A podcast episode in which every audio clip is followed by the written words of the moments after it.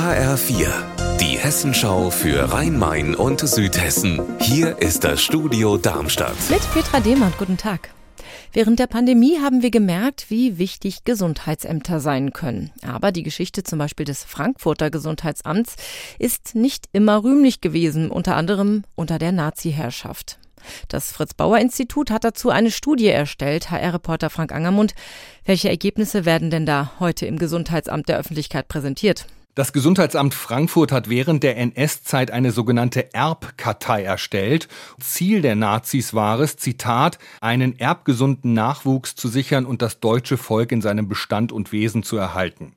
Dazu sind fast 60 Prozent der damaligen Frankfurter Bevölkerung erfasst worden. Es gab 420.000 Karteikarten mit Infos und Querverweisen über Erbkrankheiten. Und aufgrund dieser Kartei wurden Eheschließungen untersagt oder Sterilisationen angeordnet. Und diese Kartei Partei ist tatsächlich teils noch bis in die 60er Jahre geführt worden. Und wir bleiben in Frankfurt. Die Stadt möchte sich nämlich als Modellregion für die legale Nutzung von Cannabis bewerben. Dazu hatte die Stadt eine Bürgerbefragung durchgeführt und 10.000 zufällig ausgewählten Haushalten Fragebögen zugeschickt.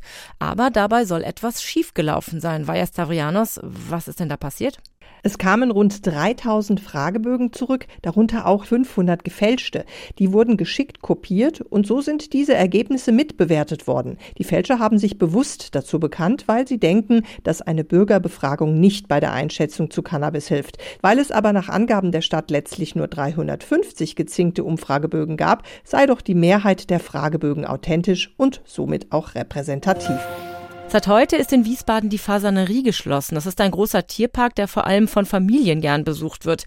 Der Eintritt ist nämlich umsonst. Andrea Bonhagen, was ist denn los und ist die Fasanerie zu den Sommerferien wieder auf? Ja, tatsächlich ist zu den Sommerferien wieder geöffnet. Es gibt Probleme, weil Mitarbeiter fehlen und außerdem müssen die Wege wohl nach dem Unwetter am Donnerstag wieder ganz sicher gemacht werden, damit auch keine Äste runterkrachen. Und da muss man erst mal schauen, dass alles wieder sicher wird.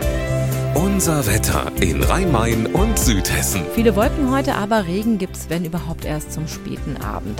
Und auch morgen gibt's viele Wolken, aber es wird ein bisschen wärmer als heute. Ihr Wetter und alles, was bei Ihnen passiert, zuverlässig in der Hessenschau für Ihre Region und auf hessenschau.de.